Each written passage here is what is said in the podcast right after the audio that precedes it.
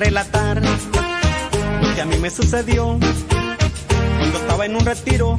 Mire a Jesús que llegó y les voy a platicar lo que a mí me sucedió cuando estaba en un retiro. Mi cuerpo se estremeció y me puse a analizar todo el tiempo aquel que yo perdí. Y de las cosas tan bonitas que ahora en mi pecho puedo sentir. Ahora ya me siento bien, estando cerca de él. Y le doy gracias a Dios, porque sé que Él es Jesús.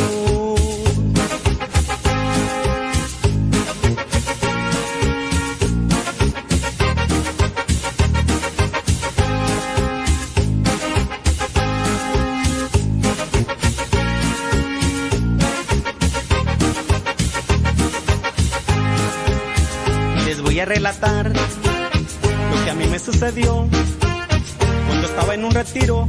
Miré a Jesús que llegó y les voy a platicar lo que a mí me sucedió cuando estaba en un retiro. Mi cuerpo se estremeció y me puse a analizar todo el tiempo aquel que yo perdí y de las cosas tan bonitas que ahora en mi pecho puedo sentir. Ahora ya me siento bien, estando cerca de él. Y le doy gracias a Dios, porque sé que Él es Jesús.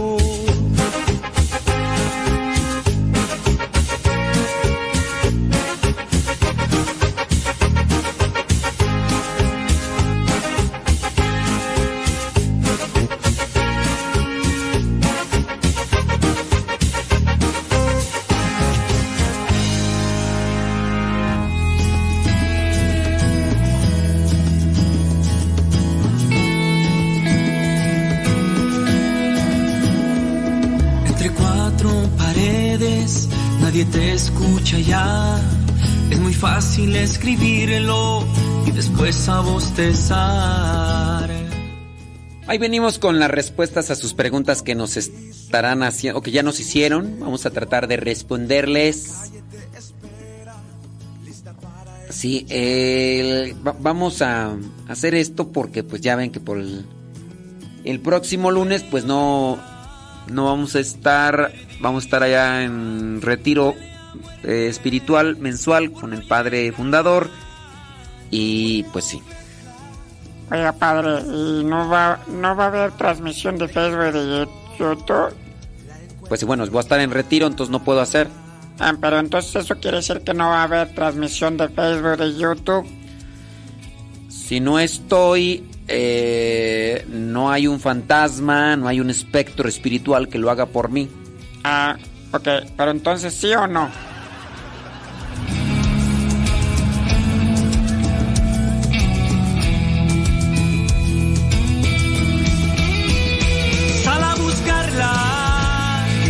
No, no va a haber transmisión de Facebook y YouTube.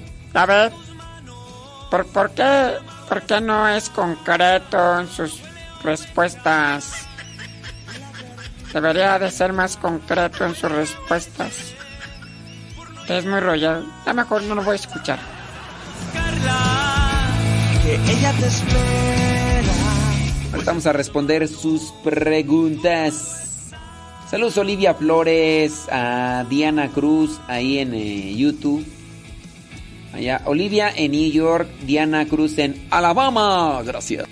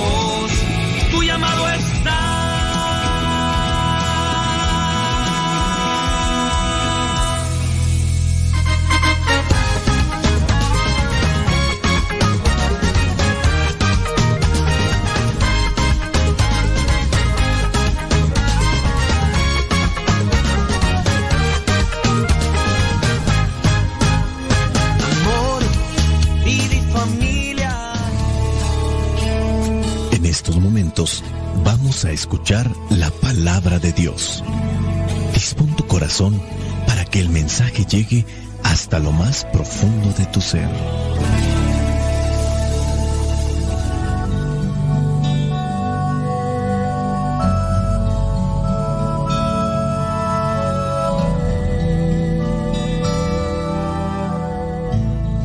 El Evangelio que la iglesia nos presenta para el día de hoy corresponde a Marcos capítulo 6 versículos del 14 al 29.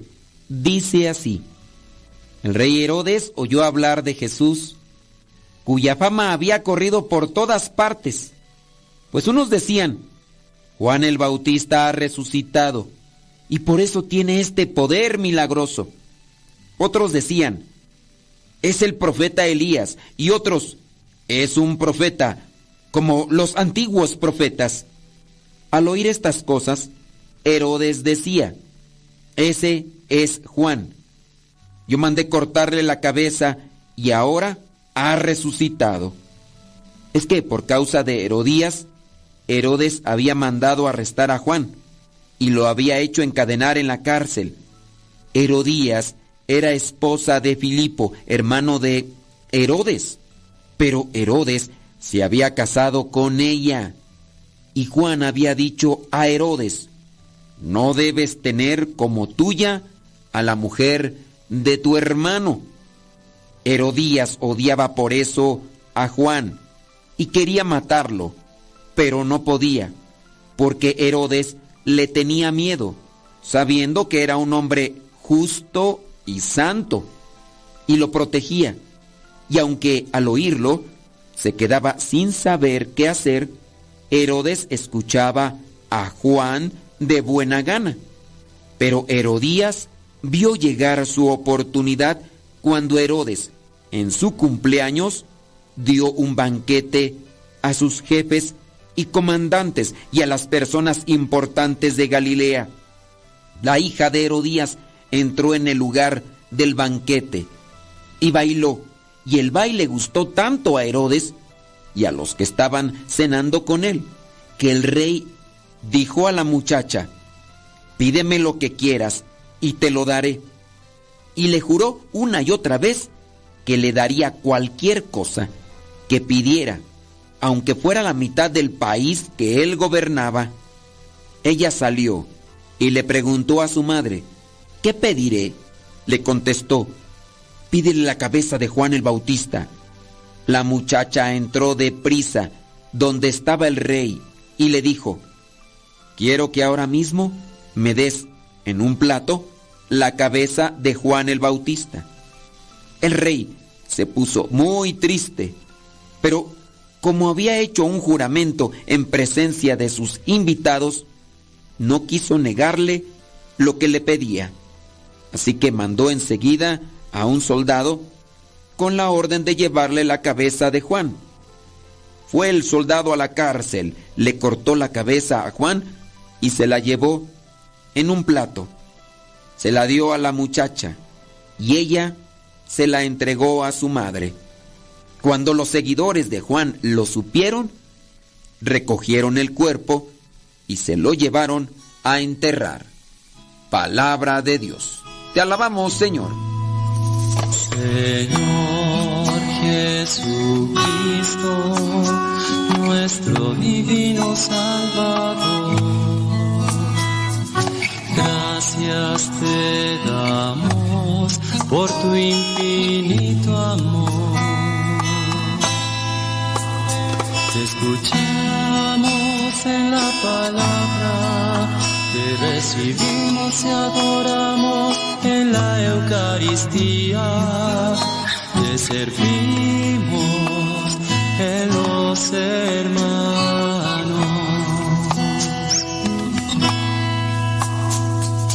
Que seamos misioneros como lo quieres tú, enseñando Oh,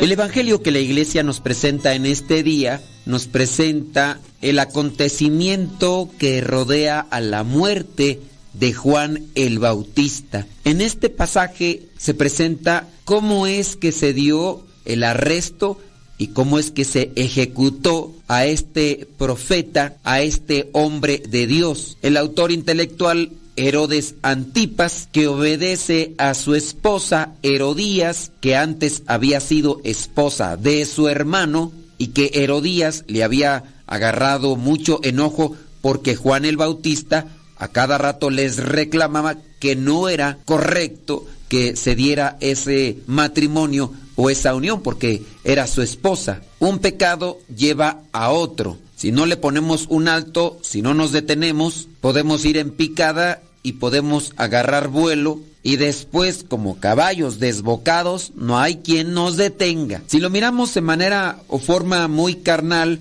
aquí está este gobernante, Herodes Antipas, que a pesar de su posición demuestra ser débil ante los deseos desordenados de una mujer que pide la ejecución de un hombre. Es un hombre que controla así a un gobierno, pero que a su vez él es controlado por esta mujer. Y dígase controlado en el punto que él viene a realizar cosas que no quiere, cosas que no son buenas, que no son correctas, y que a su vez son calificadas como injusticias. Este pasaje también nos habla de cómo podemos contagiarnos cuando los que nos rodean son más fuertes. Puede darse el sometimiento, puede darse el control y nos pueden llevar a realizar cosas que perjudican nuestro caminar en este mundo, pero también nuestra pertenencia a la vida eterna. Muchas veces no nos podemos apartar de personas que nos contaminan en la manera de pensar, de hablar y de vivir, pero en cierto modo ellos tienen influencia en nosotros en la medida que nosotros lo permitimos. Una persona puede ser envidiosa y a lo mejor con su manera de vivir y su influencia me puedo convertir en una persona con esa característica de envidia. Puede ser mal hablada y también puedo seguir la misma postura y el mismo mal comportamiento. Puede ser una persona con mucha soberbia y orgullo y puede ser que yo también me haga igual o me deje controlar por esa persona y aunque no tenga los mismos sentimientos, termine comportándome como esa persona. Pero eso sucederá en la medida que yo lo permita y mis acciones van a reflejar si estoy de su lado o busco el lado de lo correcto, de lo cristiano, de lo santo. El Evangelio del día de hoy nos presenta estas dos posturas, una vida de santidad y una vida de pecado. Cuando se escucha el término santo o santidad, algunos inmediatamente hacen un gesto de repugnancia o de rechazo, pero hoy esta palabra la encontramos aquí en el Evangelio. Nos referimos a Juan el Bautista, que podemos decir era un hombre santo porque así lo dice la misma palabra. Dice el versículo 19 en adelante, Herodías odiaba por eso a Juan y quería matarlo, pero no podía porque Herodes le tenía miedo, sabiendo que era un hombre justo y santo, y lo protegía. Aquí la misma palabra dice que Juan el Bautista era un hombre santo. Nosotros podemos vivir en santidad si nos descuidamos, podemos echarnos a perder. Podemos decir de una forma analógica, este es un hombre atlético porque cuida su alimentación, hace mucho ejercicio, pero si ese hombre o esa persona se descuida en su alimentación y en su condición física, podemos decir, era un hombre atlético. ¿Quién es una persona santa? Vayamos a los términos, a la etimología de la palabra santo. Si buscamos en el hebreo, la palabra santo es kadash, que significa ser consagrado y dedicado o separado del mundo para las cosas sagradas. Si buscamos en la palabra latina santo, viene de la palabra sanctus. Esta palabra viene del verbo sansire, que es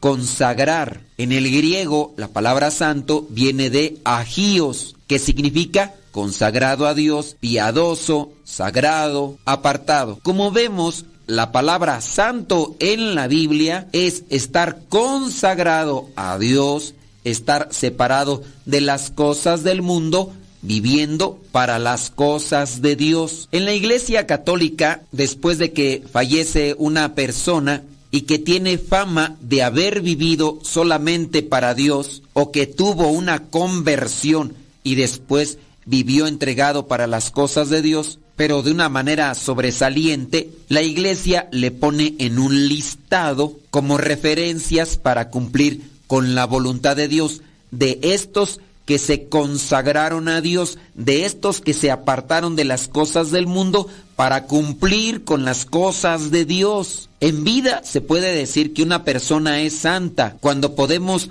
comprobar, cuando podemos palpar que está viviendo como consagrado a Dios, viviendo y enfocado a las cosas de Dios. Ahora que si está con vida, dentro de su libertad, dentro de su voluntad, puede decir el día de mañana, ya no quiero estar en las cosas de Dios, ahora me voy a las cosas del mundo, me voy a las cosas que contaminan el alma. Dice San Juan, estamos en el mundo, pero no somos del mundo. Una persona santa, hablando bíblicamente, es aquella que mira con propósito y de manera puntual el primer mandamiento de la ley de Dios. Amarás al Señor tu Dios con todo tu corazón, con toda tu alma y con toda tu mente, es decir, con todo tu ser. Una persona que tiene a Dios como lo primero y lo más importante en su vida, es una persona que está buscando vivir dentro de los terrenos de Dios. Esa es una persona santa. Juan el Bautista así vivía, para agradar a Dios, para obedecer a Dios. Pudo haberse desviado, pero no lo hizo. Murió por cumplir con la voluntad de Dios, por agradar a Dios y no por agradar a los hombres. La iglesia canoniza. La palabra canon significa una lista, es decir, que la iglesia va enlistando aquellas personas que se entregaron hasta el último segundo de su vida a Dios. Juan el Bautista dentro de la iglesia es considerado como un hombre consagrado y apartado para las cosas de Dios de forma puntual y cabal. Y no vendrá a ser el único santo. Podemos hablar de Madre Teresa de Calcuta, una mujer religiosa que es considerada santa dentro del canon de la iglesia. Pero puede haber más personas consideradas santas o santos delante de Dios, que quizá no conocemos, pero que también estuvieron viviendo no para complacer la carne, no para complacer a un esposo, no para complacer a una esposa,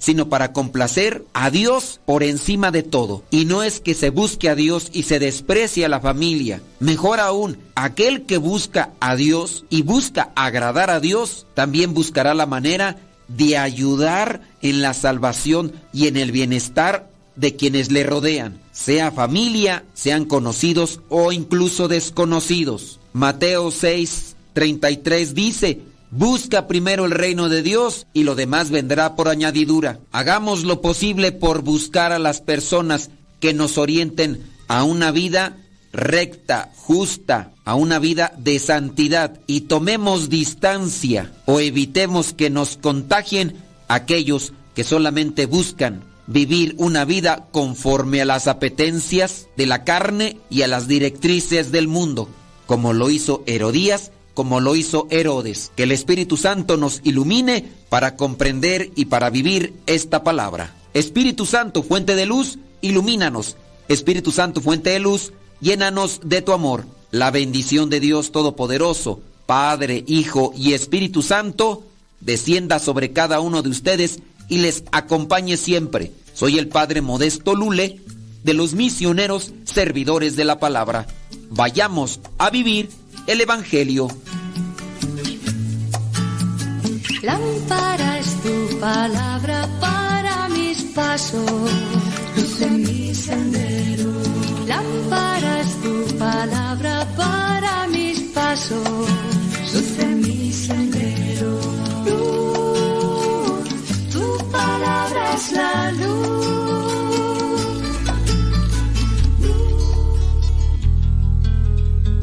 Son las 12 en punto.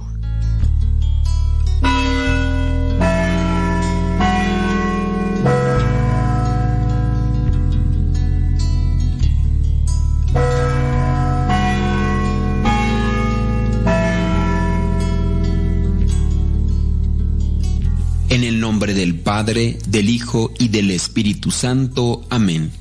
El ángel del Señor anunció a María y concibió por obra del Espíritu Santo. Dios te salve María, llena eres de gracia, el Señor es contigo, bendita eres entre todas las mujeres, y bendito es el fruto de tu vientre Jesús. Santa María, Madre de Dios, ruega por nosotros pecadores, ahora y en la hora de nuestra muerte. Amén. He aquí la esclava del Señor. Hágase en mí según tu palabra. Dios te salve María, llena eres de gracia, el Señor es contigo, bendita eres entre todas las mujeres, y bendito es el fruto de tu vientre Jesús. Santa María, Madre de Dios, ruega por nosotros pecadores, ahora y en la hora de nuestra muerte. Amén. Y el Verbo se hizo carne, y habitó entre nosotros Dios te salve María, llena eres de gracia, el Señor es contigo, bendita eres entre todas las mujeres, y bendito es el fruto de tu vientre Jesús. Santa María, Madre de Dios, ruega por nosotros pecadores, ahora y en la hora de nuestra muerte. Amén. Ruega por nosotros, Santa Madre de Dios, para que seamos dignos de alcanzar las promesas de nuestro Señor Jesucristo. Amén. Oración. Te suplicamos, Señor, que derrames tu gracia en nuestras almas, para los que por el anuncio del ángel hemos conocido la encarnación de tu Hijo Jesucristo, por su pasión y cruz, seamos llevados a la gloria de su resurrección. Por el mismo Jesucristo nuestro Señor. Amén. En el nombre del Padre, del Hijo y del Espíritu Santo. Amén.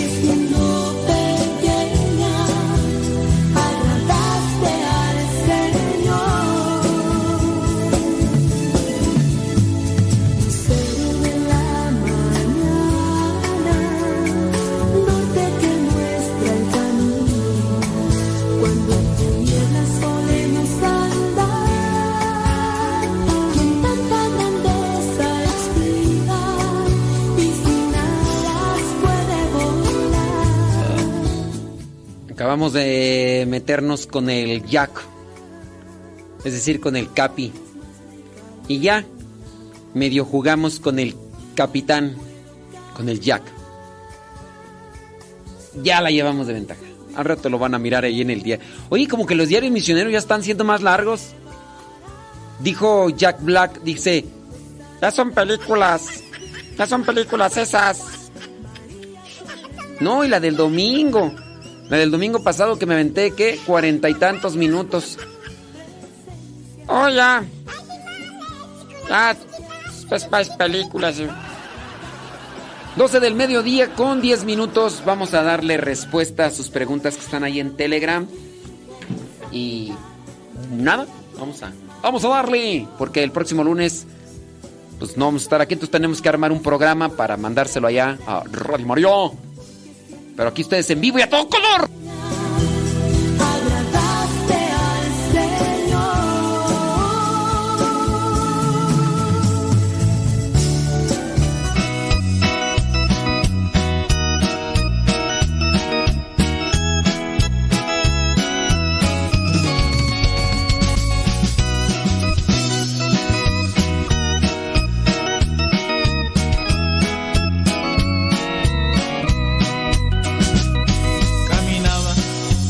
Vida sin sentido, entre sueños que no dan felicidad.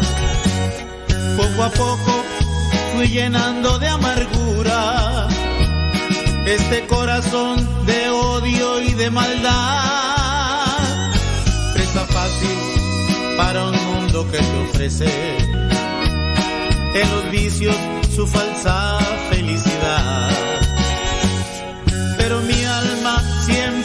Se me revelaba y me llevó a Jesús, a la verdad.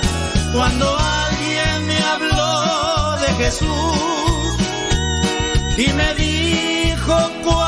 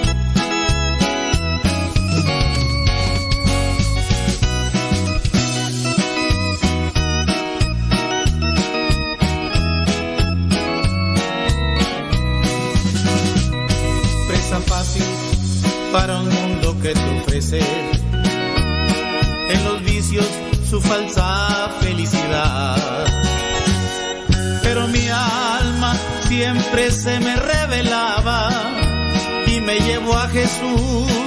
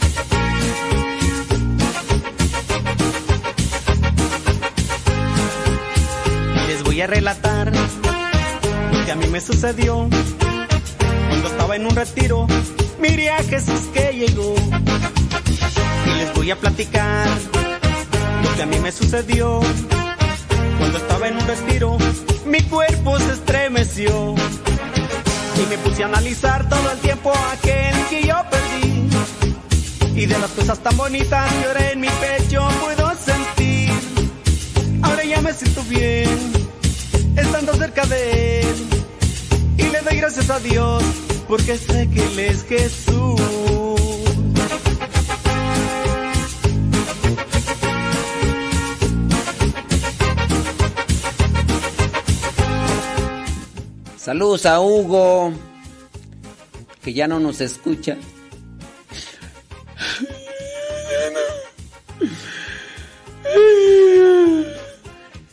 Dice Hugo que ya no nos escucha porque soy bien rollero. Dice, ya mejor no lo voy a escuchar, es muy rollero. Pues, ahora sí que che. Ni modo. Ni modo. ¿Qué le vamos a hacer? ¿Qué le vamos a hacer? Dijo Don Roberts. Ni modo, Hugo. Ay, H. Abundis, de veras contigo. Te saludo con gusto. ¿Qué andan haciendo? Aida Ruiz dice que le anda dando duro con la escoba y el trapeador. ¡Oh! ¡Súbale a la radio! Eh, saludos, déjame ver por acá qué andan haciendo. Dice eh,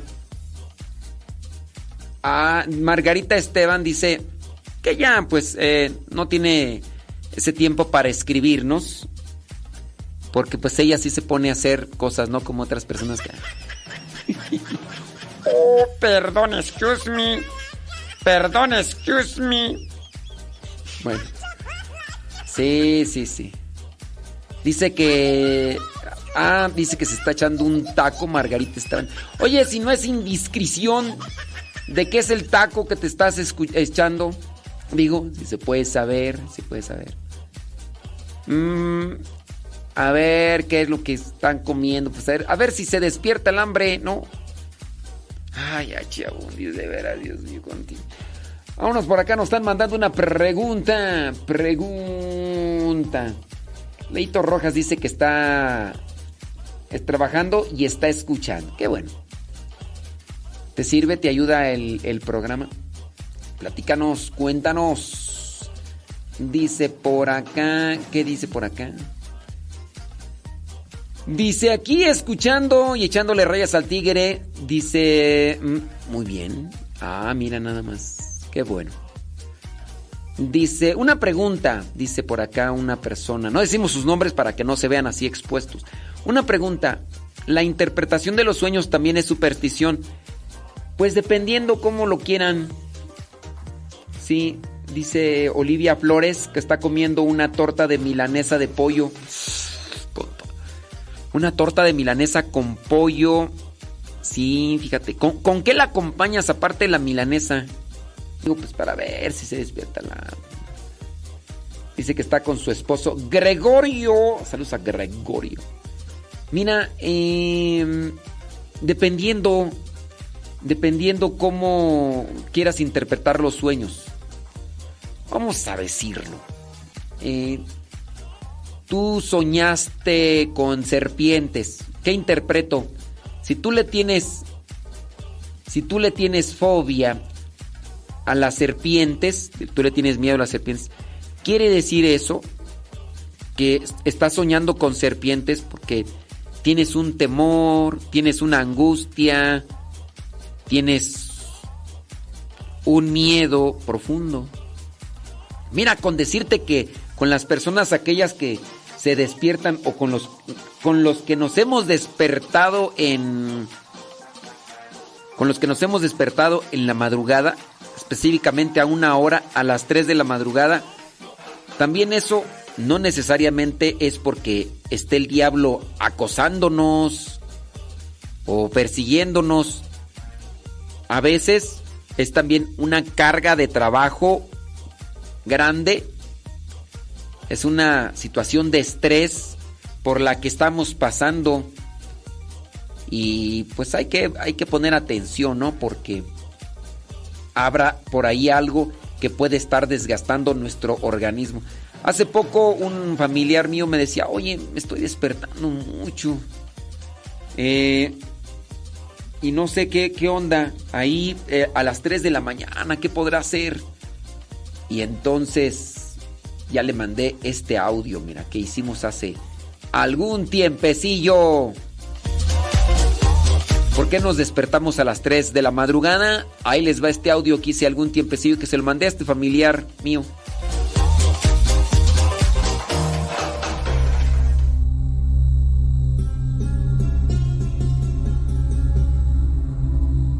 Algunas veces se dice que a las 3 de la mañana o a las 3 de la madrugada, como también se le dice, es la hora del diablo. Las películas de terror y los programas de lo paranormal en la televisión hablan de la hora del diablo. Dependiendo de la fuente, pueden estar refiriéndose al tiempo entre las 3 de la mañana o las 4 o las horas entre la medianoche y las 3 de la mañana. Incluso muchas personas que han tenido cierto tipo de experiencias dicen que a esa hora es cuando lo han sentido. Algunos exorcistas también llegan a señalar que a las 3 de la mañana es la hora en la que el diablo se burla de Jesús y es cuando hace cierto tipo de apariciones. En muchos casos se llega a decir que el diablo es poderoso, más poderoso durante este periodo del tiempo. La idea parece haber surgido del conocimiento de que a Satán le encanta burlarse de Dios. Los evangelios de Mateo, Marcos y Lucas nos dicen que Jesús murió durante la hora nona. Según los cálculos modernos, hablar de la hora nona serían las 3 de la tarde. De acuerdo a esta idea, Satán da la vuelta al simbolismo según su concepción y se guarda para sí las 3 de la mañana en las que podría burlarse de forma directa otro motivo por el que esta hora se considera una fuente de actividad demoníaca inusualmente alta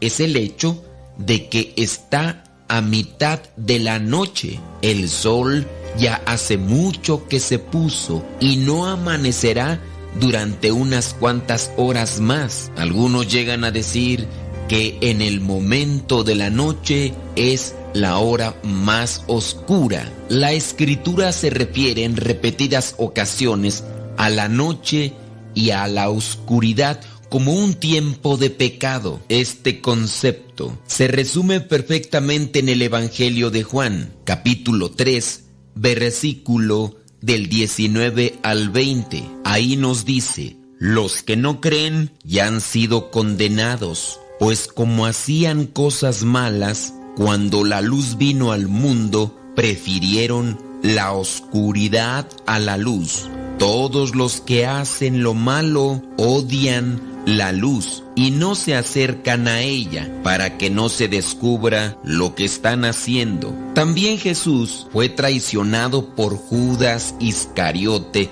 durante la noche. A veces se piensa que fue a medianoche y Pedro negó a Jesús antes del canto del gallo, más o menos a las 5 o 6 de la mañana. Esto supondría que el juicio que se dio a Jesús ante el Sanedrín sucedió durante la conocida hora del diablo, es decir, a las 3 de la mañana. Hay un poco de biología operando aquí ya que a las 3 de la mañana marca el punto de sueño nocturno más profundo en el ciclo adulto normal, en lo que es el sueño vigilia. Por lo tanto, no te asustes si te despiertas a las 3 de la mañana. Es una cuestión también biológica o puede ser biológica, no tanto que estés siendo acosado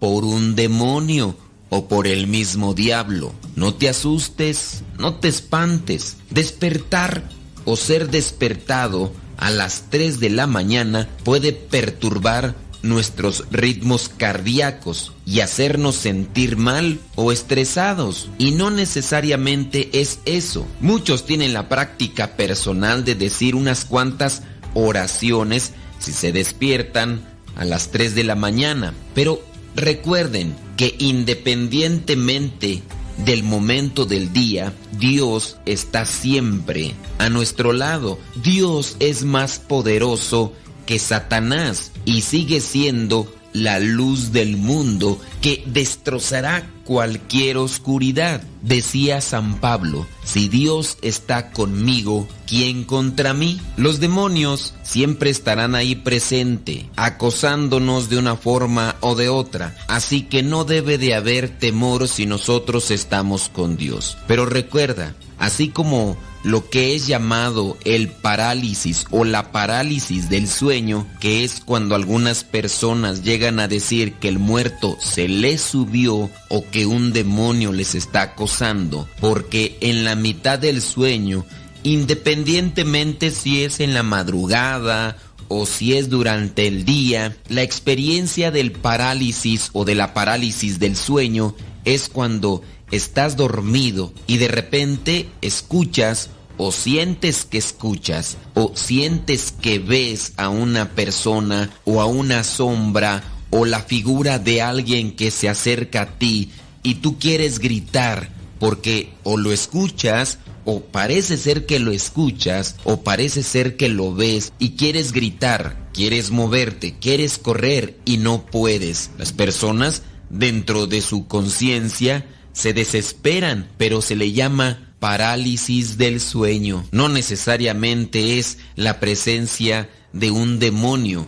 Esto también es una cuestión biológica. Puede ser en la misma sintonía. Mucho estrés, cansancio, presiones de la vida hacen que sientas esta parálisis del sueño o que también llegues a despertar en el momento en el que se da el sueño nocturno más profundo, pero que al mismo tiempo viene a dar un tope y por eso se despierta la persona a las 3 de la mañana. Pueden ser resultados biológicos en los dos casos. La parálisis del sueño o en su caso despertarte a las 3 de la mañana. Si tú eres de los que se despiertan regularmente a las 3 de la mañana y se ponen a rezar, es algo positivo para tu alma, pero también para el descanso de lo que es el estrés y el cansancio, ya que con la oración también el cuerpo se relaja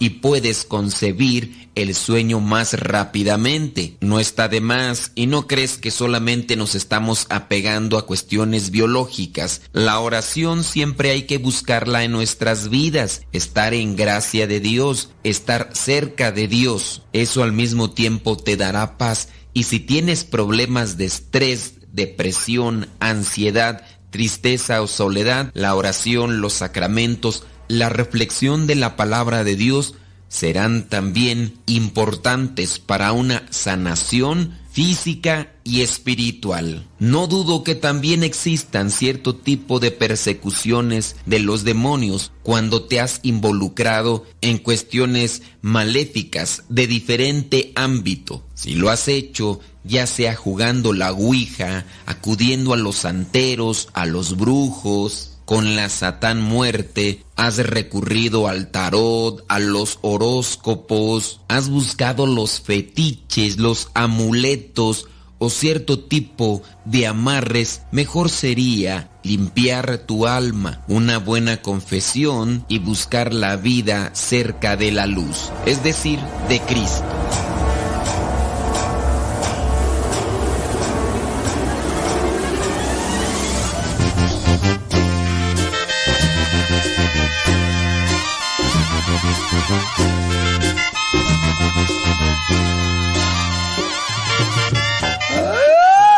Jesús del Huerto. Dice Manuel Mora que está trabajando y trae un ayudante. Y ahí ya no le entendí, Manuel. ¿Tú les dijiste o el ayudante te dijo? Porque ya, ya no supe, Manuel. Ya no supe. Es que ahí no le entiendo si, si me dice que que el ayudante le preguntó que si el programa era el programa del Padre Modesto o que Manuel le dijo, ¿cuál es el Padre Modesto? Escúchenlo. Gracias a los que nos recomiendan. Su hermano Héctor García y su banda, los Apostolines del Norte, desde Phoenix, Arizona. Échale Ferrer. Un solo al Padre Modesto Lule. Gracias. Padrecito Cueto. Y al Padre Chido. ¡Vámonos! En la oscuridad vivía yo, y alejado de mi Señor, creía todo. Dice una persona que uno puede llevar a la iglesia a presentar a un bebé sin ser bautizado. Bueno, dependiendo a qué le llamas presentación. Sí, dependiendo a qué le llames presentación, dice a la iglesia llevar o presentar un bebé sin ser bautizado. Ay, no sé. ¿A qué, a qué le llamas en sí presentación? Digo, presentarlo es como llevarlo, ¿no? O sea que si puede entrar un niño sin bautizarse a la iglesia, sin ser bautizado o cómo? ¿O a qué le llamas presentación? Ay, por favor, ponme unos por ahí, este, más clarito el mensaje. Mm, Diana dice que le va a echar a la tripa unos dos tamales nomás con unos frijolitos. Órale. Tamales con frijolitos. Suena bien, ¿eh? Olivia dice comiendo una torta de milanesa con pollo, pero pues ya no nos dijo. Ah, dice que le echó frijolitos, queso Oaxaca, aguacate, lechuga y jalapeño. ¿Cómo la ve?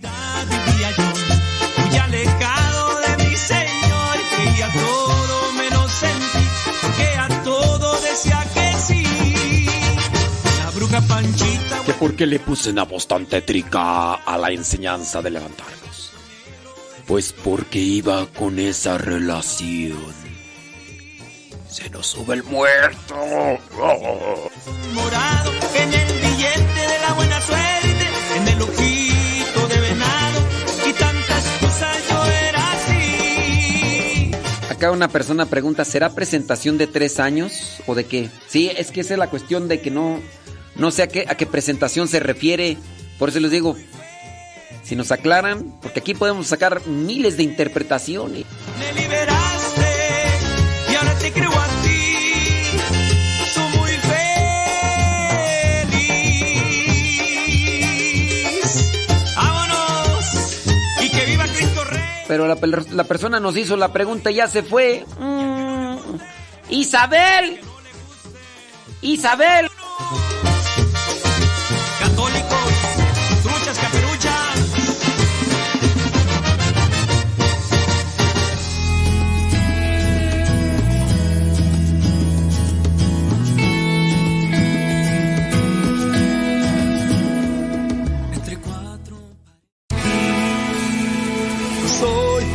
De los buenos, de una estirpe de guerreros, de la gente del Señor. Y lucho por ganarme un día el cielo, máscara cabellera, por ganarme su perdón. Y lucho, lucho, ay como lucho. Y tanto lucho que ahora me dicen el luchador. Y lucho, lucho, ay como lucho. Y tanto lucho que ahora me dicen el luchador, el luchador.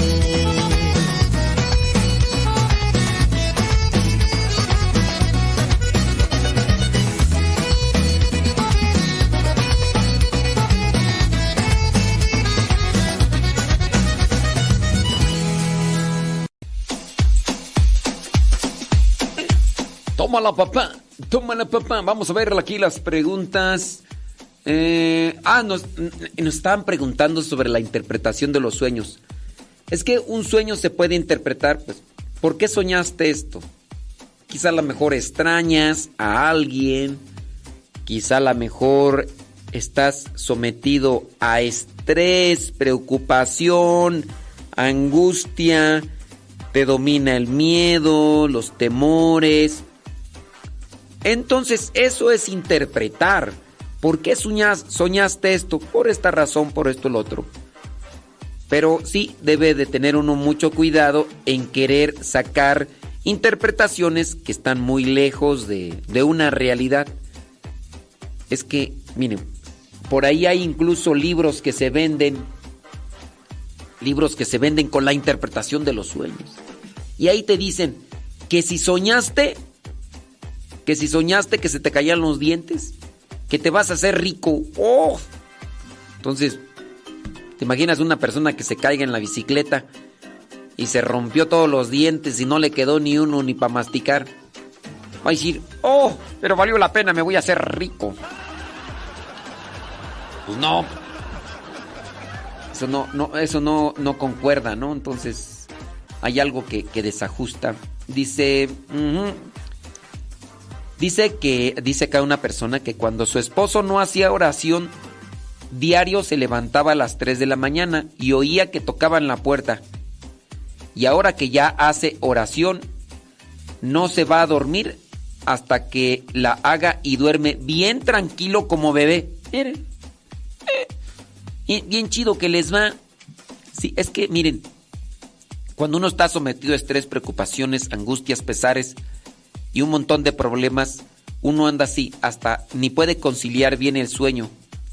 La etapa esta que se le llama de sueño profundo no la alcanzamos y en muchos de los casos igual puede ser que el miedo nos somete a ese tipo de sensaciones y sentimientos pues que son que son acá. Dice, en mi familia usan de llevar a un recién nacido a la iglesia que para que el padre lo presente ante Dios y ante la comunidad. Y ahí el padre le da su bendición. No sé si me entienden. Puede ser que eh, presentación de tres años, no sé. Aquí hay veces que se hacen presentación de tres años, que es una misa de acción de gracias porque el niño cumplió tres años.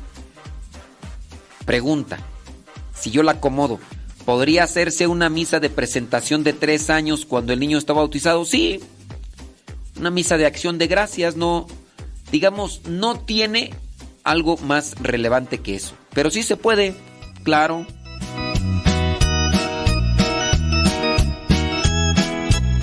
Sí, si tú me dices, ¿qué es mejor? ¿Una misa en acción de gracias o ya el sacramento del bautismo? No, pues, de calle el sacramento del bautismo. Oiga usted.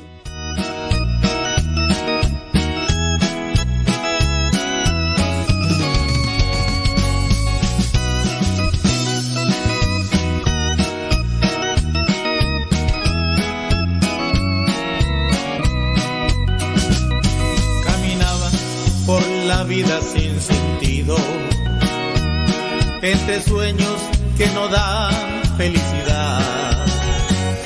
Poco a poco fui llenando de amargura este corazón de odio y de maldad. Presa fácil para un mundo que te ofrece en los vicios su falsa felicidad siempre se me revelaba y me llevó a Jesús, a la verdad. Cuando alguien me habló de Jesús y me dijo cuánto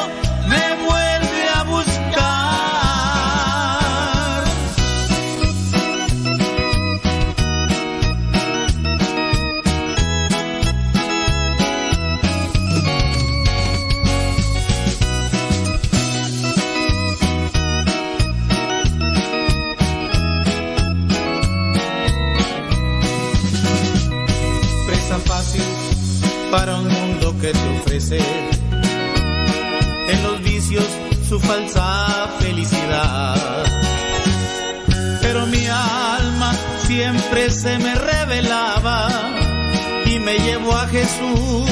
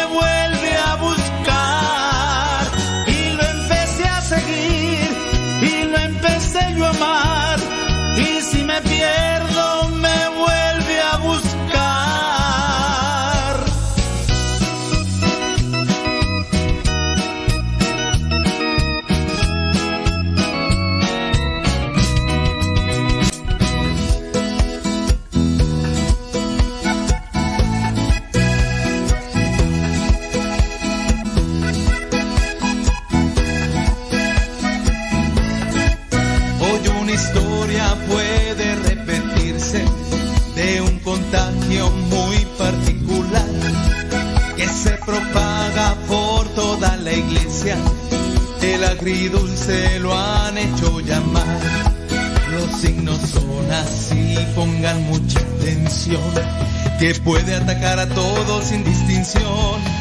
Los signos son así, pongan mucha atención, que puede atacar a todos sin distinción.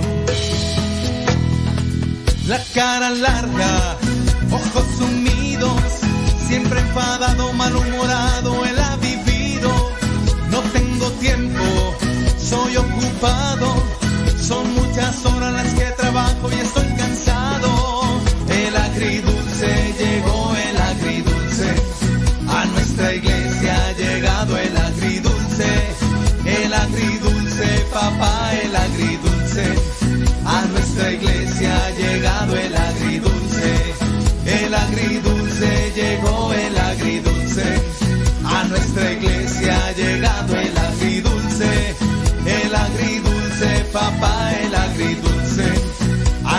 Iglesia ha llegado el agridulce.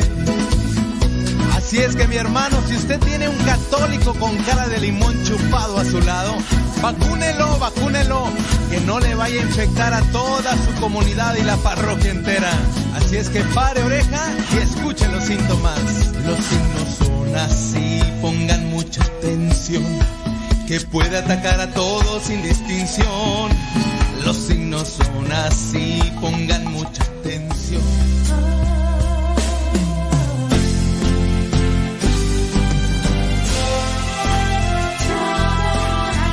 Músicos para Dios con Rafa Salomón.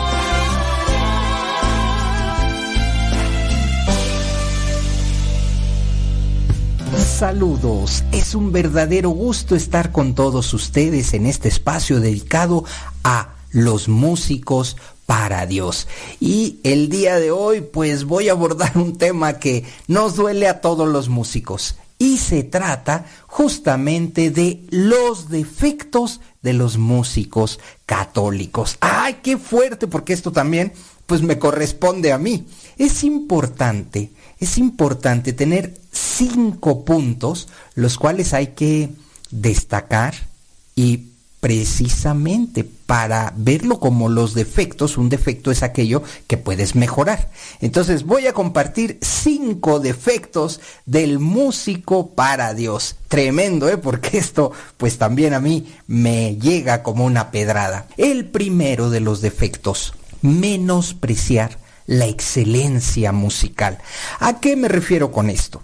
A veces, pues por alguna eh, situación, empezamos a tocar, empezamos a cantar, empezamos, y a veces sin preparación, ¿eh? Y es que se trata de realizar un trabajo para Dios, se trata de compartir con la asamblea, con el pueblo, y muchas veces lo hacemos sin siquiera darnos cuenta que se tiene que hacer con excelencia musical.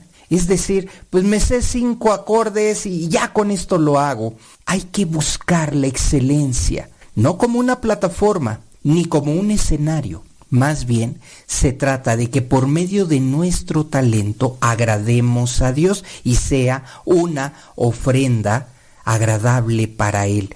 Pero menospreciar la excelencia musical es como, pues no importa, como es para la misa, por ejemplo, pues que así salga como salga, porque yo ya sé tocar. Ojo con esto, ¿eh? Menospreciar la excelencia musical es uno de los defectos de los músicos para Dios. Por otro lado, el segundo defecto, ignorar que la música hace parte de una batalla espiritual. Por medio de nuestra música también nos estamos preparando. Y, recuerda que nuestra lucha es espiritual y la música nos puede ayudar o nos puede distraer. Es muy importante el momento en el que se participa en el coro, el momento en el que se lleva la alabanza, el momento en el que el evangelizador católico está presentándose. Es muy importante recordar que la música nos tiene que llevar a esa batalla espiritual. Es la bendición de Dios, es la fortaleza de Dios también en cada uno de los músicos y muchas veces se ignora y dice no no no yo nada más canto yo nada más estoy ahí para eh, lo he escuchado amenizar No, no, no estamos ahí para eso.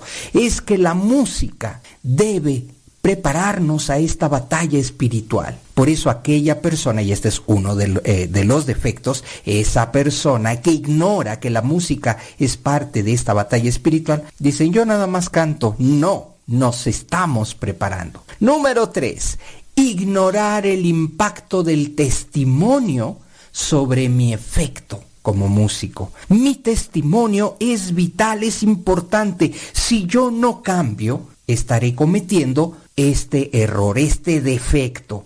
Pues no, no, no ha hecho nada en mí, no he cambiado, simplemente vengo aquí cada domingo o me dedico a cantar, pero mi testimonio no impacta sobre el efecto de mi música. Este es uno de los defectos también de los músicos para Dios. Sí que impacta nuestro testimonio y debemos cambiar, no podemos ser los mismos. Como número cuatro, descuidar la presentación personal. Ah, cómo me ha tocado ver esto. Nuestra presencia es importante es el ejemplo para muchas personas. Nuestra imagen personal debe ser la más adecuada y adaptada para lo que se va a realizar. Es importante cantar con, con el corazón, adorar con el corazón, pero también estar de acuerdo a las formas, a, los, a los usos y costumbres de lo que se requiere. Como el día del Señor no me voy a preparar vistiéndome bien.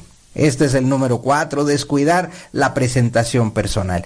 Y finalmente, ignorar la necesidad de esta bendición y la presencia de Dios en nuestras vidas. Porque muchas personas se dedican, muchos cantantes, muchos músicos se dedican solo a aprenderse cantos y canciones para Dios, pero la presencia de Dios en nuestra vida es lo que hará la diferencia de nuestros ministerios. Por eso es muy importante, queridos hermanos músicos, que la presencia de Dios en nuestra vida sea vivida, sea impactada y permitamos que nuestro testimonio, nuestra manera de ser, hable, cante también. Hasta aquí mi comentario en Músicos para Dios.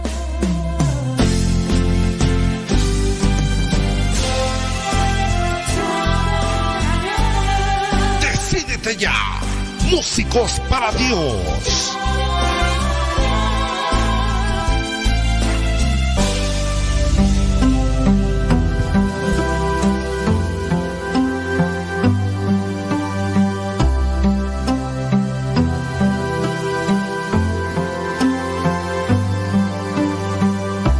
siempre voy tras de ti. Siempre iré tras de ti. Seguiré tus pasos al caminar. Eres mi fuerza,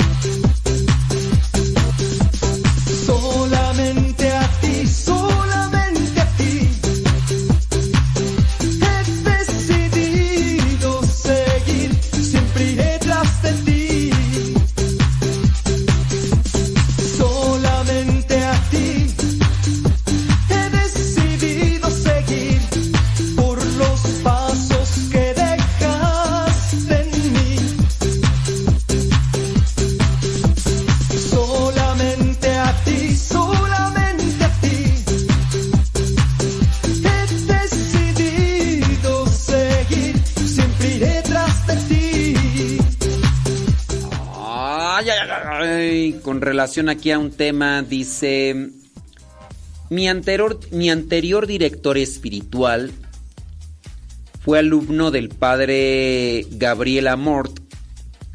Ya ellos dos fallecieron, el director y el padre Amor. El alumno del padre Amor decía que de preferencia no se, no se hiciera oración a las 3 de la mañana.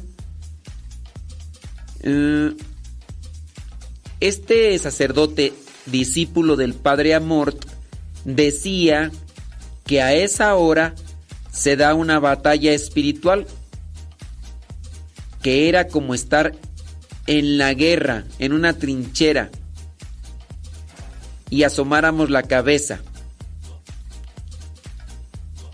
Dice, en especial no hacer oraciones de liberación, solo rezar el rosario a las 3 de la madrugada bueno, pues este... Yo les puedo decir que algunas veces me he despertado a las 3 de la mañana, me doy la vuelta y me vuelvo otra vez a dormir. Ay, Lucy. Dice que, que se acaba de apoderar de ella un sueño tremendo. Ni modo, pues qué. ¿Cómo le hacemos para despertarte, Lucy León? ¿Cómo le hacemos? Pues una vez no. Sí, hombre, qué bueno. Ándele pues, qué bueno. Muy bien, bueno, déjame ver por acá. ¿Quién más nos comparte? Saludos, gracias. Nos mandan fotos acá de dónde andan y todo lo demás. Dice, comiendo unos taquitos. Ándele, con todo, tú sí sabes. Unos taquitos, dice. Ay, papantla, tus hijos. ¿De qué son los tacos? Hasta nos manda foto, tú. para presumir. No, ¿qué es eso? José Miguel. Está comiendo unos tacos. Aunque no distingo de qué son, pero se ven buenos. Se ven buenos esos tacuaches. Muy bien. Dice por acá, eh, como no fui a trabajar, me vine a caminar. Qué bueno. Las caminatas son buenas. Dicen que ayudan, que dan serotonina. Con la serotonina dicen que uno se pone más feliz. Yo soy feliz, tengo tu amor. No, pues no. No, María Marcela Velasco traes puro sueño. Traes puro sueño. Dice por acá, aquí pasando, bli, qué bueno. Eh, pues, muy bien, qué bueno. Dice, bli. Ok, muy bien, ok, muchas gracias. Ándele, pues, bueno, pues ya, ahí está. ¿Quién sabe si me mandaría una pregunta entre tantos mensajes, comentarios y demás? Ya no supe qué me preguntó por acá Esther Cepeta. Esther Cepeta, ya me perdí, Esther Cepeta. Sí, quién sabe qué. Dice, ah, muy bien, gracias por su tiempo y todo lo que usted hace para que comprendamos cómo debemos ser santos. Y dije, eso sí es cierto. Bueno, pues ahí andamos, hay que echarle injundia. Dice, ah, los tacos, dice José Miguel, son de buche, lengua y de sesos, sobres. Ahí te encargo uno de sesos y uno de buche. Sí, me gusta. Claro, Dice... Muy bien. Gracias, eh, Claudia Ramírez. Sí, nos hace un comentario acá por lo del diario Misionero. Muchas gracias. Te, agradezco ahí tu comentario. Dice por acá, ¿qué dice tú? Saludos y más saludos en sintonía. Gracias. Dice, con respecto a los dones que tenemos, ¿cómo podemos saber cuáles son? Usted mencionó que todos tenemos dones. Bueno, podemos buscar dones espirituales. Búscale en el Google dones espirituales. Y ya con eso te vas a dar una orientación. Los dones espirituales son aquellos regalos que Dios da, pero que son espirituales. No se confunda con talentos. Los talentos son habilidades, habilidades físicas, habilidades humanas que puede ser que vengamos con ellos o en su caso los desarrollemos. Alguien a lo mejor no cantaba y tiene sus cuerdas bien acomodadas, cuerdas vocales bien acomodadas, tiene lo que vendría a ser la el la, la ay, el diafragma bien acomodado así y y como tiene sus cuerdas vocales cada que canta se escucha muy bonito. Ese es un talento. Tú puedes ir a la escuela para aprender a cantar y todo, pero si esas cuerdas vocales no están ahí donde deben de estar para que cuando cantes se escuche bonito, así estudies mucho, mira, mm, pues a lo mejor te entonas, pero no. Tocar guitarra es un talento, hablar de dones espirituales. ¿Alguien le puede decir por acá a la persona que nos escribe que quiere identificar cuáles son los dones espirituales? ¿Alguien que nos pueda hacer por eh, darnos una listita para que sí, ah, sí, ándele pues, ahorita vamos a checar por acá porque pues la persona no, no distingue, no distingue entre los dones espirituales, pero ahorita, ahorita le vamos a decir, cómo no, con todo gusto, pero ustedes igual pueden buscar ahí en el internet.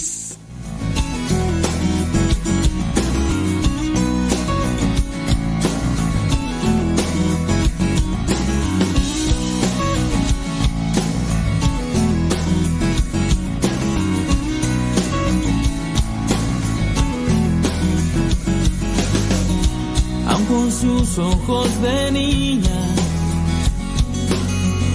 y una belleza sin igual. Nos hablaba en el silencio con su corazón de mar.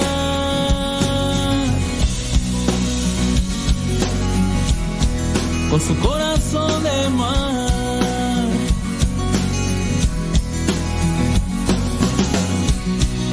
País es morena. Otros dicen que es güerita. Pero lo que yo les digo,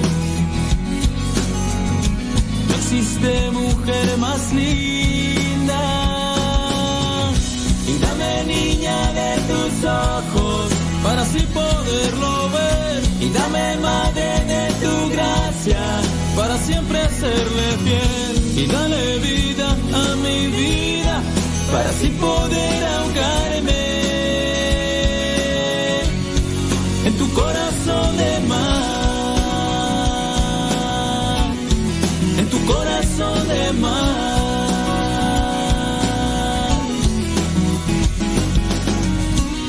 Con sus ojos de niña y una belleza sin igual. Nos hablaba en el silencio con su corazón de mar. Y dame niña de tus ojos para así poderlo ver. Y dame madre de tu gracia para siempre serle fiel. Y dale vida a mi vida para así poder ahogarme en tu corazón de mar, en tu corazón de mar. Dame de ti niña, de tus ojos y tu corazón de mar.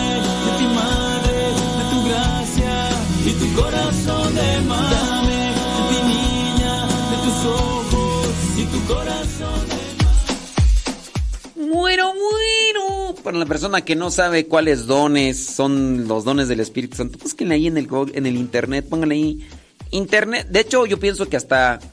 No sé si esos ah, dispositivos que les hablan y le dicen: ¡Hey, tú, Gertrudis! ¿Cuáles son los dones del Espíritu Santo? A lo mejor hasta les dicen: Los dones del Espíritu Santo son este, este, este, este, este, este, este, este, este, este, este, este, este, este, este, este, este, este, este y este y este y este y este. Dice, usted dijo que hay dones ordinarios y hay dones extraordinarios. Sí, sí, sí, sí. Eh, cheque los men- mensajes porque usted dice que le mandemos preguntas y no los revisan. Uh, déjame decirte que uno de los dones espirituales que, que, que Dios nos puede dar es el de la paciencia. Entonces, si no tienes paciencia, este pídesela, pídesela a Dios. Oh my wow. La paciencia. Ay, ay, ay. Don sabiduría. Es un don ordinario. Dios nos da sabiduría. Pero hay personas más sabias que otras. Ahí ya podríamos ir. Eh, al decir extraordinario, hablamos de, de algo que no lo tienen todos. Pero todos en cierto modo y en cierto grado tenemos sabiduría. ¿Verdad que sí, Anaí Rodríguez? Ella presenta los siete dones del Espíritu, los siete dones del Espíritu Santo. Sabiduría, inteligencia, consejo, fortaleza, ciencia, piedad, temor de Dios. Así es. También Olivia Flores nos los comparte. Sabiduría. Eh, cuando nosotros discernimos con claridad sobre asuntos que a veces no nos dejan dormir, que a veces no nos dejan estar en paz. Hay personas incluso sufren de la ansiedad y aunque saben que la oración les ayuda, prefieren vivir sumergidos en la preocupación, en el darle vueltas y vueltas a los asuntos. Quizá a lo mejor esto ya es un vicio de la persona. Algunos psiquiatras incluso tienen que recomendarle clonazepam a las personas que saben qué es lo bueno, pero no lo hacen y se ponen a darle vueltas y vueltas a sus preocupaciones, ¿verdad? Entienda el que pueda. Sí, sí, sí. Ese es una, un fármaco, ¿no? Entonces la persona sabe que tiene problemas, sabe que tiene angustias y le da vueltas y vueltas. Como pensando que si le da más vueltas al asunto, va a solucionarlos y no. Y pues es que no, no se sumerge en la oración, ¿verdad? Entonces tienen que ahí estarle prácticamente drogando a la persona para que su, su cerebro se neutralice y, y duerma no se muerda las uñas, no, no coma, porque también eso de la ansiedad pues lleva a comer, lleva a morderse las uñas, a jalarse los cabellos, a no dormir.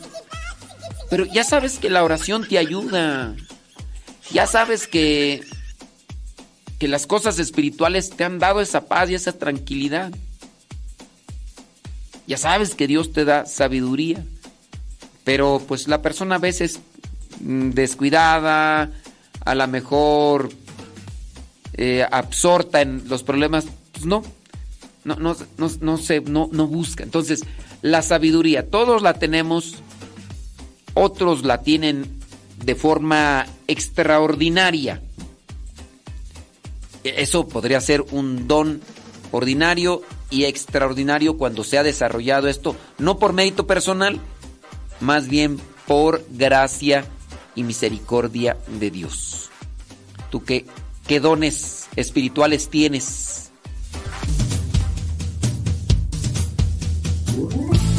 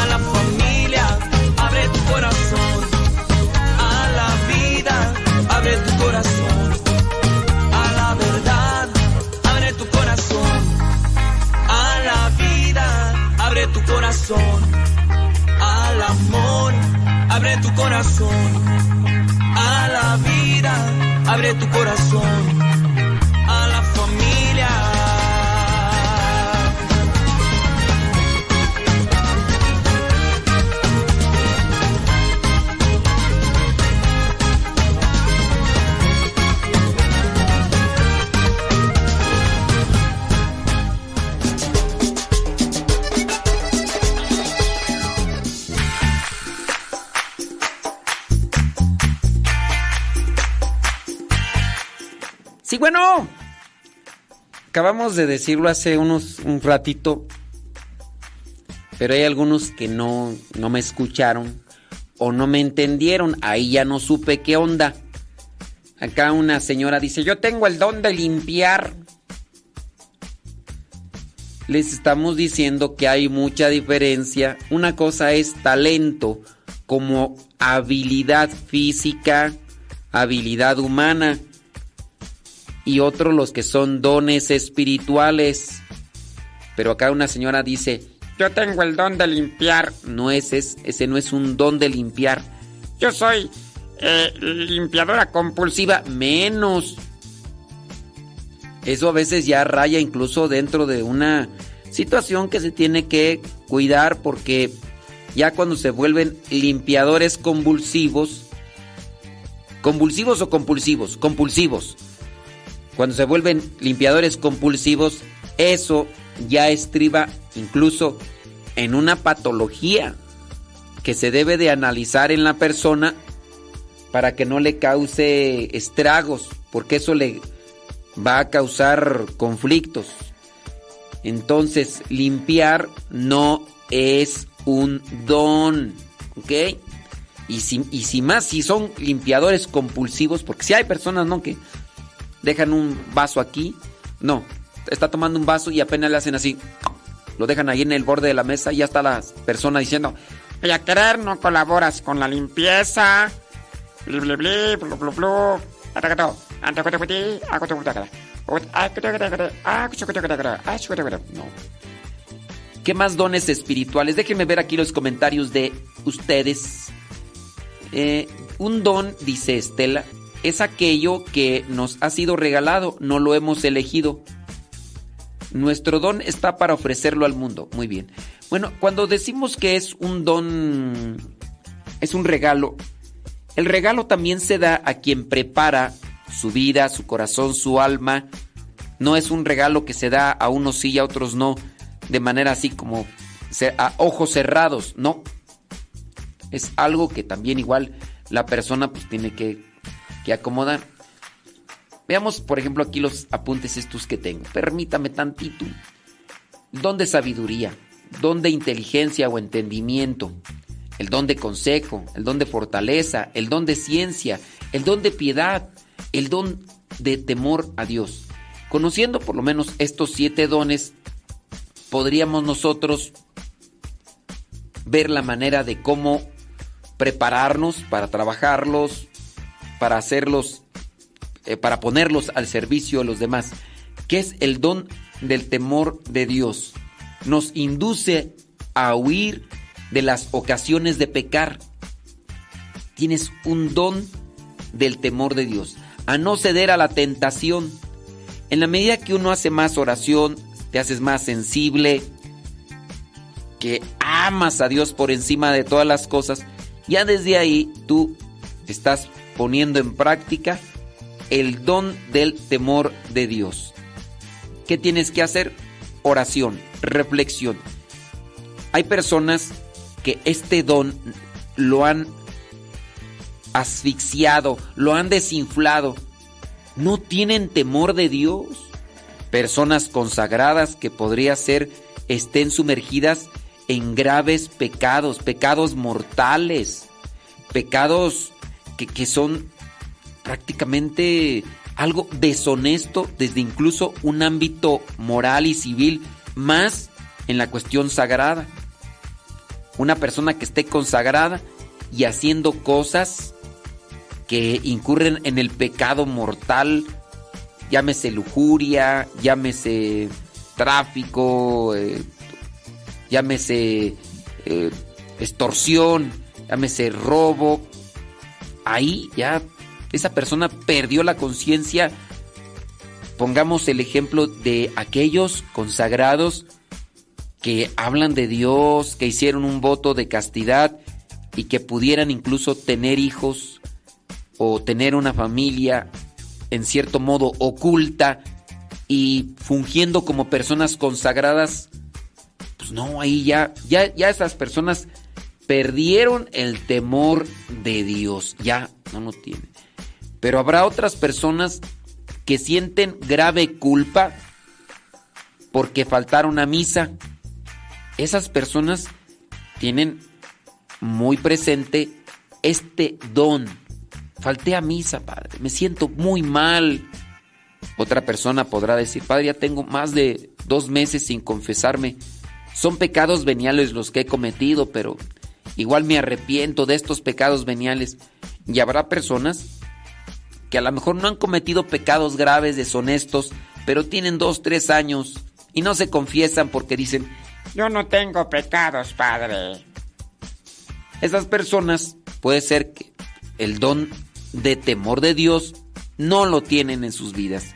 Y obviamente se necesita tener este don presente para huir del pecado, no ceder a la tentación, huir de las ocasiones de pecado, evitar que, o sea, aquellas cosas que pueden entristecer al Espíritu Santo, que nos pueden ensuciar y que nos pueden llevar a perder la vida eterna. Entonces hay que trabajar mucho. El don de piedad, por ejemplo. El don de piedad sana nuestro corazón de todo tipo de dureza y nos abre este don a la ternura para con Dios. Cuando nosotros tenemos este don de piedad, somos también más acercados a las devociones, somos más sensibles, nos abre a la ternura de Dios. Es un, un, hábito sobrenatural pues, infundido por el Espíritu Santo. Así que podemos nosotros tener este don en el caso de vamos a la hora santa, ¿no? Y estás ahí todo el tiempo de rodillas. Y aunque te duelan tus rodillas, tú dices, oh, es que voy a estar aquí, oh, Señor. Gracias, gracias. Y habrá quien va al Santísimo y a lo mejor ni se arrodilla. A lo mejor no puede, ¿verdad? Pero igual de pie. Pero igual a lo mejor puede arrodillarse, no se arrodilla y se, y se va a dormir. O sea, ni siquiera un poquito de devoción. Llega y luego, luego se acomoda y sácatelas. A puro dormir. Ahí no hay don de piedad. Allí no hay don de piedad. Pues hay que pedirlo y hay que trabajarlo, claro, por supuesto. El don de ciencia, por ejemplo, conocimiento para discernir la voluntad de Dios. Ese nos da a conocer el verdadero valor de las cosas, de, lo espiritual, ciencia.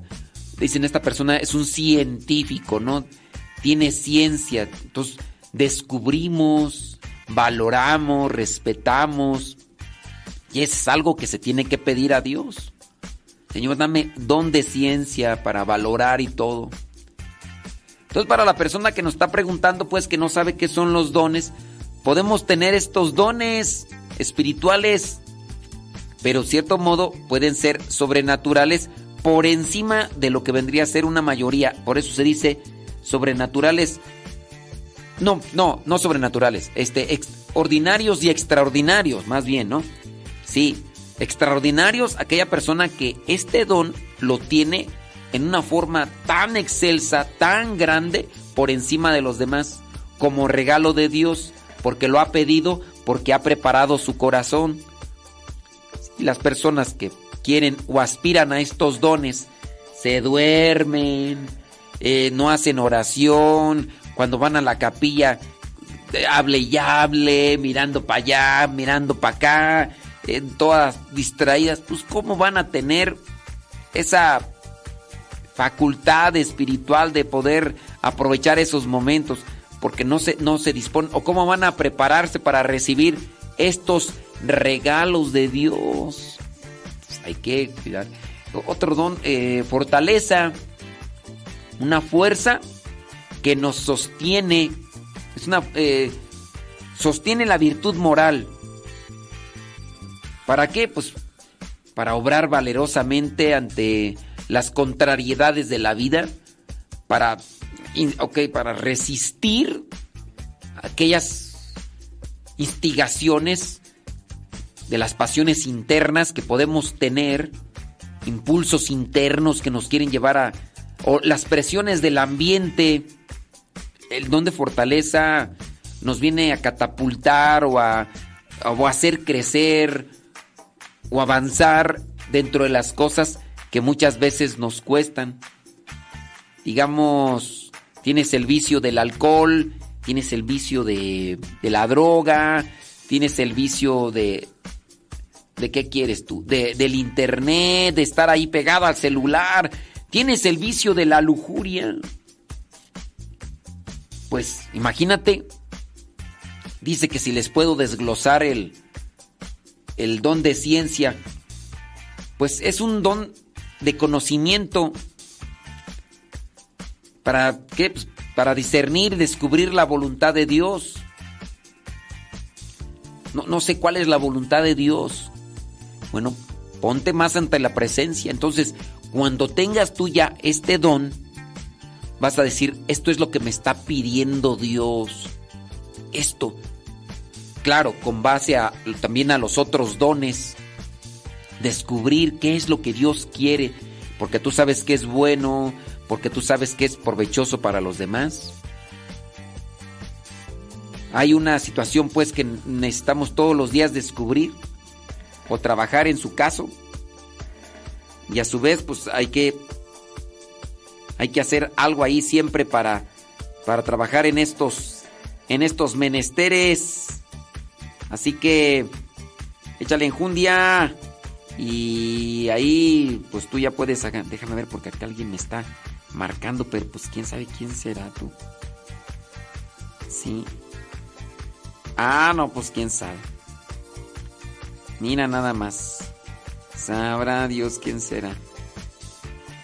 Sí. Sí. Ah, muy bien. Habrá Dios. Bueno, entonces sí, eso de la, de la ciencia. Pues es un don que va a trabajar en la persona. Y hay que pedirlo, ¿no? El de fortaleza. Ante la debilidad, ante incluso el complejo. Ah, es que tengo miedo. Es que me da vergüenza. Tienes fortaleza. El don de consejo, la palabra misma está ahí describiendo esto, ¿no? Una opinión, una orientación, nos puede incluso describir qué es lo que más nos conviene para ayudar a los demás. No sé si te di respuesta, Jaime López. Jaime López, platícame, cuéntame.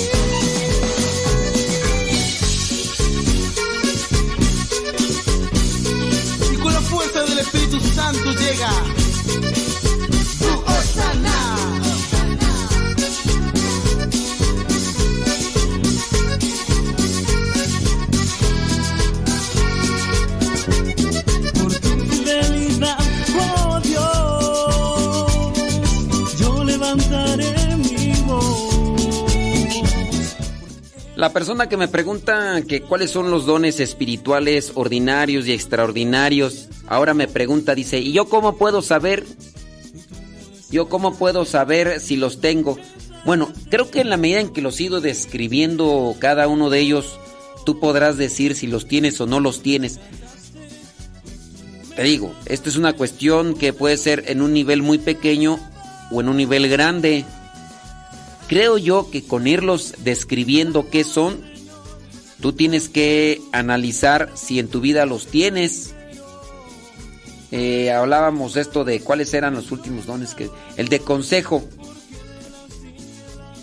El de consejo, cuando uno tiene el don de consejo, está iluminada nuestra conciencia. Nuestra conciencia, el de ser conscientes y saber lo que me toca, lo que puedo, lo que no debo, lo que me corresponde con relación a mi situación. son cuestiones pues muy prácticas, muy sencillas. No pienso yo que pudiera ser una dificultad de entender a ustedes esto. Ya por ejemplo, de la fortaleza. Tienes fortaleza ante la tentación como esa provocación que viene a, a tu vida por por cierto, no sé, si tú quieres tentaciones fuertes, ¿no? Lujuria. Si eso es, ¿no? Tentación de dejar a tu familia y tú dices, "No, ¿cómo?"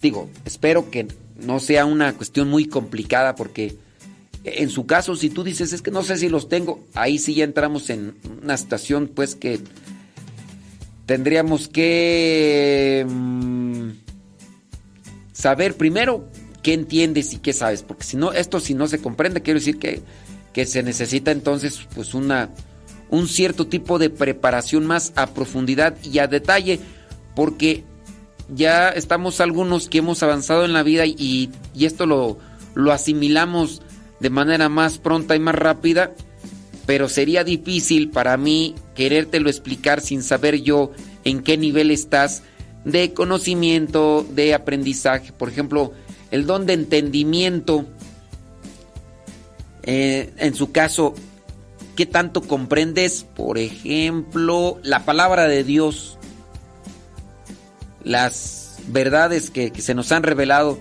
Es que no comprendo nada, absolutamente nada de la palabra de Dios. No, pues ahí sí ya ya estamos en terrenos, digamos, muy pequeños, muy, este, muy inferiores. Entonces, pues sí, hay que empezar ahí como en el kinder.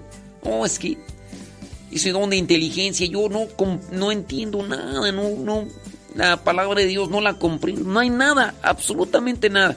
¿Comprendes poquito? Bueno, pues eso es. ¿Cómo poder comprender también la palabra de Dios? No solamente en su sentido literal, eh, exegético, sino también en comprender qué es lo que me dice a mí la palabra de Dios. Te, puedo presentar un, un lineamiento cuando dice nuestro Señor Jesucristo, sean sencillos como palomas, sean astutos. ¿Comprendes qué es eso, ser sencillo? No, no, no comprendo. Por favor, ayúdeme, qué es sencillo. No, pues hay vamos a tener que entrar en terrenos demasiado pequeños y descriptivos para decirte, esta es una... De, de, hecho, yo creo que cuando ya no se comprende eso, tenemos que llegar a descripciones gráficas, presentarles algunos tipos de videos. Mira, esta es una persona sencilla, esta es una persona altanera, y ponerles videos para que visualmente la persona entienda eso. Digo, cuando ya no se entienden estas cosas. El don de sabiduría, pues decía el gusto por lo espiritual.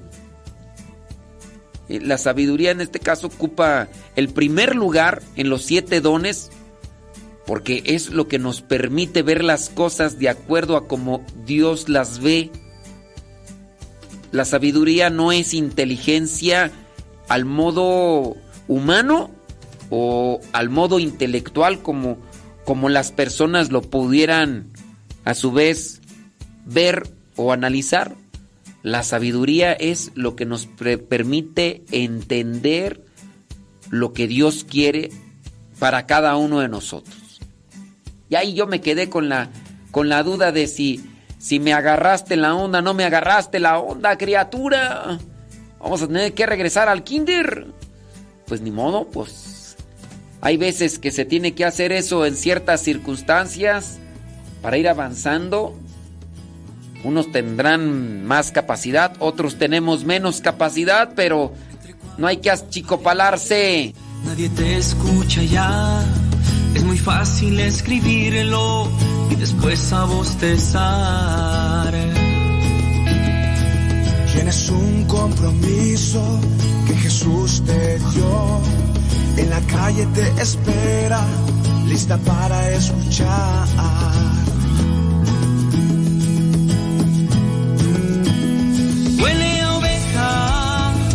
Huele a perdida, huele a muerte por no llegar. Huele a oveja necesitada de que el pastor la encuentre ya.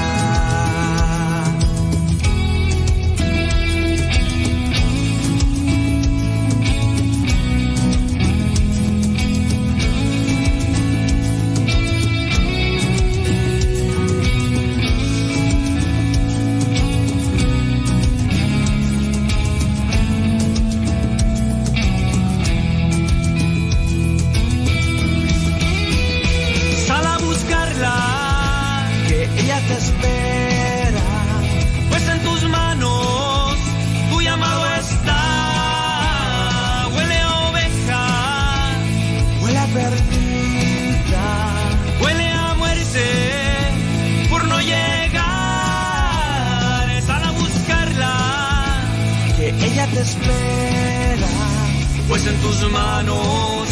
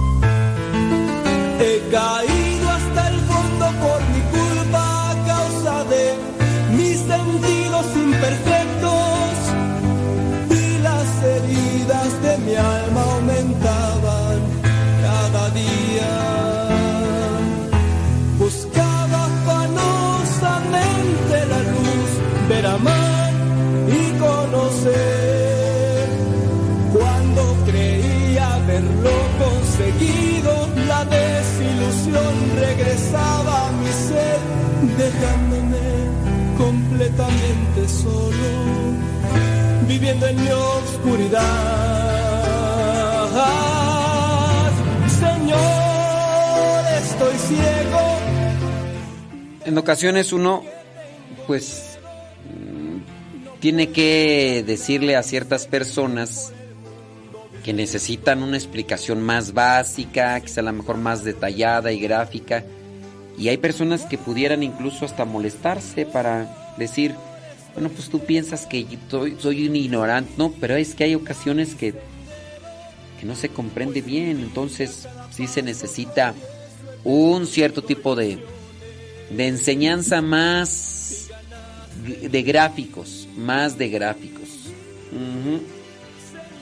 Dice, yo tengo un familiar que por mucho tiempo ofendió a Dios con malas palabras y estaba resentido con Dios. No quería saber de él, pero ya se arrepintió.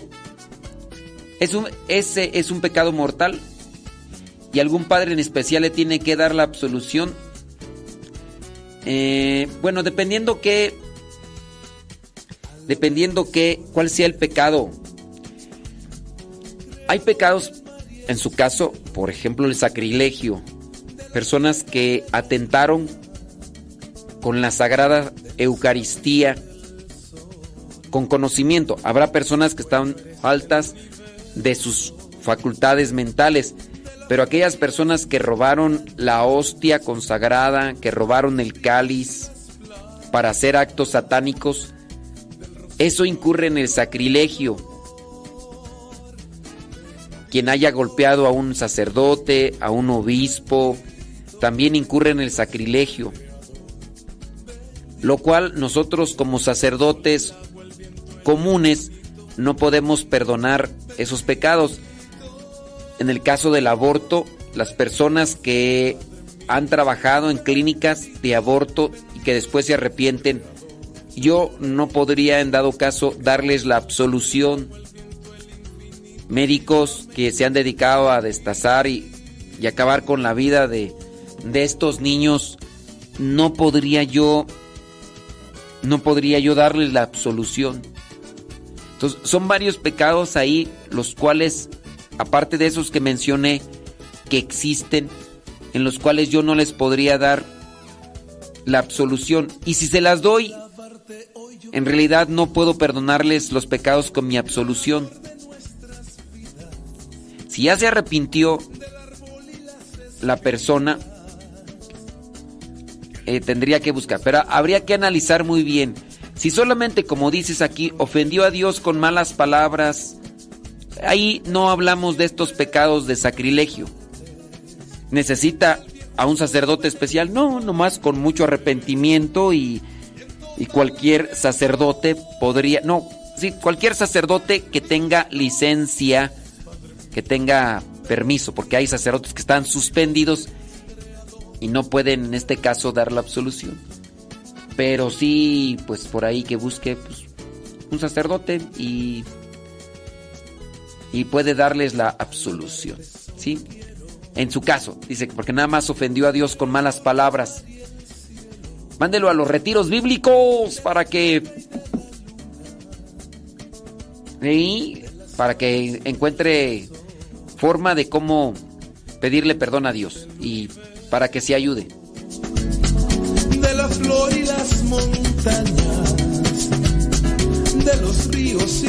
Playas, del rocío y el color. Bendito seas, Padre mío, bendito, bendito seas, Creador. Bendito, creaste el sol, el agua, el viento, el infinito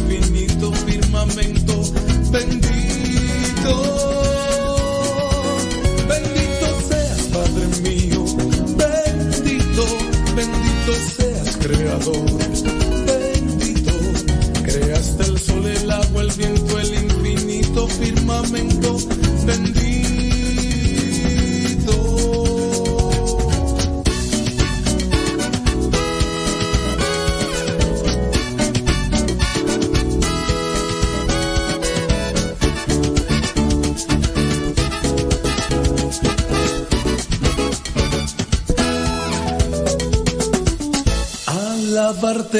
Yo quiero,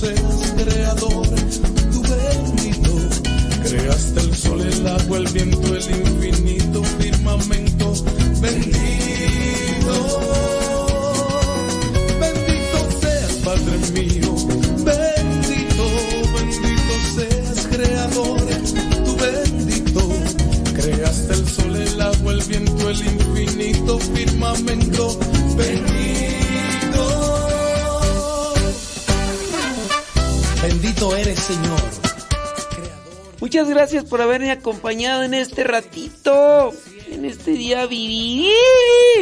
Viernes 3 de febrero, ya a la una de la tarde con 43 minutos. Una de la tarde con 43 minutos. En un ratito más regresamos con el programa Evangelizar sin tregua, para que no se desconecte. Gracias a los que nos acompañaron ahí en el Facebook, en el YouTube. Muchas gracias. Thank you, thank you, thank you, thank you, thank you very much.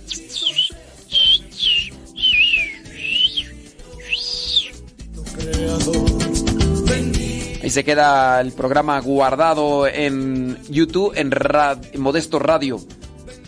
Modesto Radio en YouTube. Y también en Spotify, en iTunes, en YouTube, Modesto Radio en iTunes, Modesto Radio en Spotify, Modesto Radio en Google Podcast. Gracias.